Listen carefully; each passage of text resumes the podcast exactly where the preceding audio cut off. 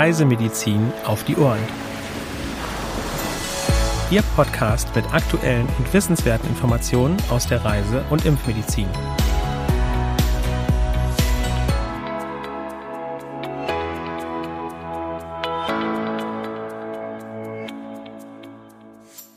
Herzlich willkommen zum Podcast Reisemedizin auf die Ohren, heute am Mittwoch, dem 7. Juni 2023. Mein Name ist Helena Schmidt und wie immer ist heute auch wieder meine Kollegin Dr. Sandra Wittek mit dabei. Ja, herzlich willkommen auch von mir, liebe Zuhörerinnen und Zuhörer. Schön, dass Sie mit dabei sind. Dann legen wir auch direkt mit den aktuellen Meldungen los. Was erwartet uns denn da heute, Helena? Mm, ja, wir haben heute überwiegend Meldungen zu Dengue-Fieber auf verschiedenen Kontinenten und dann noch eine Meldung zu Masern. Und ja, wir starten zuerst einmal mit den Dengue-Meldungen. Im französischen Departement Guadeloupe im Karibischen Meer steigen seit Oktober letzten Jahres die Fallzahlen deutlich an. In diesem Jahr wurden bereits 910 Verdachtsfälle registriert. Im gesamten Vorjahr waren es 790. Besonders betroffen ist die Gemeinde Saint-François im Osten der Insel. Und die nächste Dengue-Meldung kommt aus Südamerika, und zwar aus Kolumbien. Dort wurden seit Anfang des Jahres bereits rund 40.000 Verdachtsfälle und 25 Todesfälle registriert. Das sind etwa doppelt so viele wie im gleichen Zeitraum in 2022. Letztes Jahr wurden rund 70.000 Verdachtsfälle verzeichnet, Circa 47.000 Infektionen wurden bestätigt und 48 Menschen sind verstorben. Im Jahr 2021 wurden circa 53.000 Verdachtsfälle registriert und 43 Menschen sind verstorben.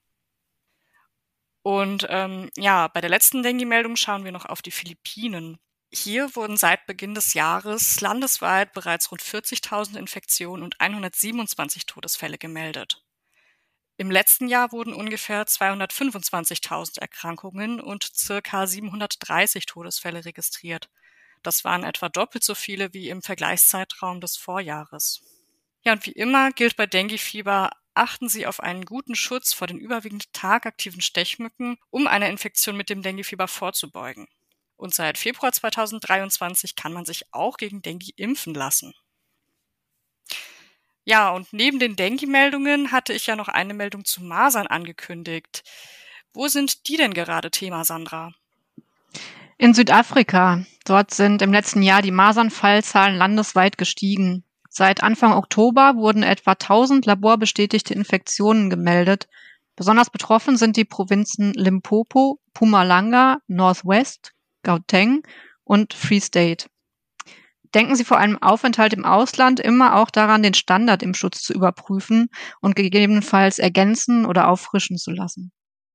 Weitere aktuelle Meldungen finden Sie unter www.crm.de slash aktuell.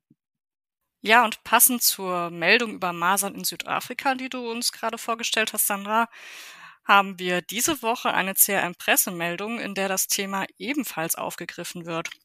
Und ja, im Folgenden werden wir Ihnen die Pressemeldung vorstellen. Die WHO schätzt, dass 67 Millionen Kinder weltweit während der Pandemie wichtige Impfungen verpasst haben. Dadurch sind sie dem Risiko vermeidbarer Krankheiten wie einer Maserninfektion ausgesetzt. Die Folgen sind beispielsweise in Südafrika zu spüren, wo es vermehrt zu Masernausbrüchen kam. Das CRM rät Reisenden, Standardimpfungen zu prüfen und Impflücken zu schließen zum eigenen Schutz und um das Risiko für Menschen in Ländern mit niedrigen Impfquoten zu verringern. Im vergangenen Jahr sind die Masernfallzahlen in Südafrika landesweit gestiegen. Seit Anfang Oktober 2022 gibt es in der Provinz Limpopo einen Ausbruch mit 432 laborbestätigten Infektionen. In der Provinz Pumalanga wurden seit Anfang November 108 Fälle bestätigt und seit Anfang Dezember waren es in der Provinz Northwest 217, der Provinz Gauteng 170 und in der Provinz Free State 30. 47 weitere Fälle verteilen sich auf die verbleibenden vier Provinzen. Professor Dr. Thomas Jelinek, wissenschaftlicher Leiter des CRM, betont, auch wenn die Zahl der Neuinfektionen inzwischen zurückgeht, bleibt das Risiko, sich mit Masern anzustecken, bestehen. Ein bestehender Impfschutz gegen Masern ist daher für Reisende nach Südafrika wichtig, ebenso im gesamten reisemedizinischen Kontext. Auch das Robert Koch Institut betont die Relevanz dieser von der STIKO empfohlenen Standardimpfung für Reisende. In fast allen Ländern der Welt sei noch ein Infektionsrisiko vorhanden. So können Reisende, die sich anstecken, Masern in ihre Heimatländer importieren und dort die Elimination dieser Infektionskrankheit gefährden, falls die Bevölkerung nur lückenhaft durch eine Impfung geschützt ist. Zugleich richten exportierte Masernerkrankungen in Ländern mit niedrigen Impfquoten große gesundheitliche und auch wirtschaftliche Schäden an. Erste Symptome einer Masernerkrankung sind Fieber, Bindehautentzündung, Erkältungsbeschwerden sowie ein Enanthem, ein Ausschlag im Bereich der Mundschleimhaut. Das charakteristische makulopapulöse Exanthem, knotig-fleckige Veränderungen der Haut, tritt erst wenige Tage später auf und klingt nach vier bis sieben Tagen von allein wieder ab. Eine Maserninfektion erhöht das Risiko für bakterielle Superinfektionen wie eine akute Mittelohrentzündung, eine Lungenentzündung oder eine Bronchitis. Auch das Auftreten einer akuten postinfektiösen Hirnhautentzündung sowie einer subakuten sklerosierenden Panenzephalitis, abgekürzt SSPE, ist möglich. Die Schutzimpfung gegen Masern ist eine Lebendimpfung und wirkt sehr zuverlässig. Sie sollte bei Kleinkindern innerhalb des zweiten Lebensjahres durchgeführt werden. Um einen vollständigen Impfschutz zu erreichen, sind zwei Impfungen notwendig. Seit August 2010 empfiehlt die STIKO die Masernimpfung in Deutschland auch für alle nach 1970 geborenen Erwachsenen, die in der Kindheit nicht oder nur einmal geimpft wurden. Urlauber, die Länder besuchen, in denen Masern weit verbreitet sind, sollten vor Antritt der Reise den eigenen Impfschutz prüfen und die Masernimpfung gegebenenfalls nachholen. In der Länderübersicht auf der Seite des CRM können sich Interessierte über die aktuellen Infektionsrisiken in über 300 Reiseländern informieren. Ja, liebe Zuhörerinnen und Zuhörer, das war unsere CRM-Pressemeldung, die Sie gerne auch noch einmal unter www.crm.de slash Presse nachlesen können. Dort finden Sie auch noch weitere Pressemeldungen des CRM. Und damit übergebe ich wieder an Helena. Ja, genau. Ähm, liebe Zuhörerinnen und Zuhörer, ich möchte Sie jetzt gerne noch einmal daran erinnern, dass an diesem Wochenende am 10. Juni der Online-Kongress Long bzw. Post-Covid genesen und doch nicht gesund stattfindet. Dort wird es um aktuelle Erfahrungen und Studien zu den Auswirkungen einer Erkrankung an Covid-19 gehen unter anderem werden Sie erfahren, wie Sie Ihren betroffenen Patientinnen und Patienten direkt helfen können, wo und wie Sie qualifizierte Ansprechpartner bzw. Ansprechpartnerinnen finden, wenn Ihre Möglichkeiten erschöpft sind und welche Best-Practice-Erfahrungen es im hausärztlichen Bereich gibt. Der Kongress findet online als Livestream statt und wird mit mindestens 5 CME-Punkten zertifiziert. Die Teilnahme beträgt 149 Euro. Wenn Sie sich jetzt noch nicht angemeldet haben, dann holen Sie das gerne jetzt noch schnell über den Link in den Shownotes nach. Und falls Sie am 10. Juni verhindert sein sollten, ist das auch kein Problem, denn wir stellen allen Teilnehmenden die Aufzeichnung im Nachhinein für 24 Monate zur Verfügung. Ja, und natürlich beenden wir diese Folge nicht, bevor wir nicht noch eine Frage im Rahmen des Frage- und Antwort-Specials geklärt haben.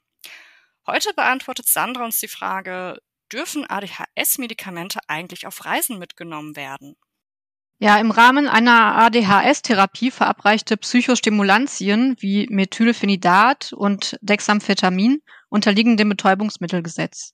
Grundsätzlich dürfen Personen bei Reisen in Schengen-Länder die für einen Zeitraum von bis zu 30 Tagen benötigte Menge an ärztlich verschriebenen, betäubungsmittelhaltigen Medikamenten für den Eigenbedarf mitführen.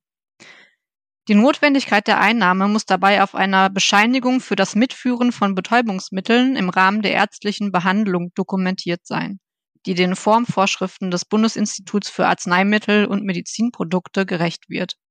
Anschließend ist eine Beglaubigung des Formulars durch die oberste Landesgesundheitsbehörde notwendig. Für Reisen außerhalb des Schengen-Raums sollten Reisende sich bei der diplomatischen Vertretung des Ziellandes, also etwa der Botschaft, in Deutschland über die genauen Einfuhrbestimmungen informieren. Substanzen wie Methylphenidat und Dexamphetamin werden je nach Land mitunter nicht nur als Arzneimittel, sondern auch als illegale Rauschmittel mit den entsprechenden strafrechtlichen Konsequenzen betrachtet. Ja, danke für die Aufklärung, Sandra. Und ja, damit sind wir am Ende der heutigen Folge angelangt und möchten uns herzlich bedanken, dass Sie auch heute wieder mit dabei waren. Abonnieren Sie gerne auch unseren Newsletter CRM Spot, um auch per E-Mail über aktuelle Meldungen und Themen informiert zu werden.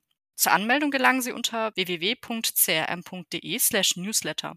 Für Anregungen und oder Fragen senden Sie uns gerne eine E-Mail an info@crm.de. Dann auch von mir ein herzliches Dankeschön fürs Zuhören. Wir hoffen, Sie konnten einige neue Informationen aus dieser Folge mitnehmen. Und ich würde sagen, wir hören uns nächsten Mittwoch wieder. Bis dahin wünschen wir Ihnen eine gute Zeit.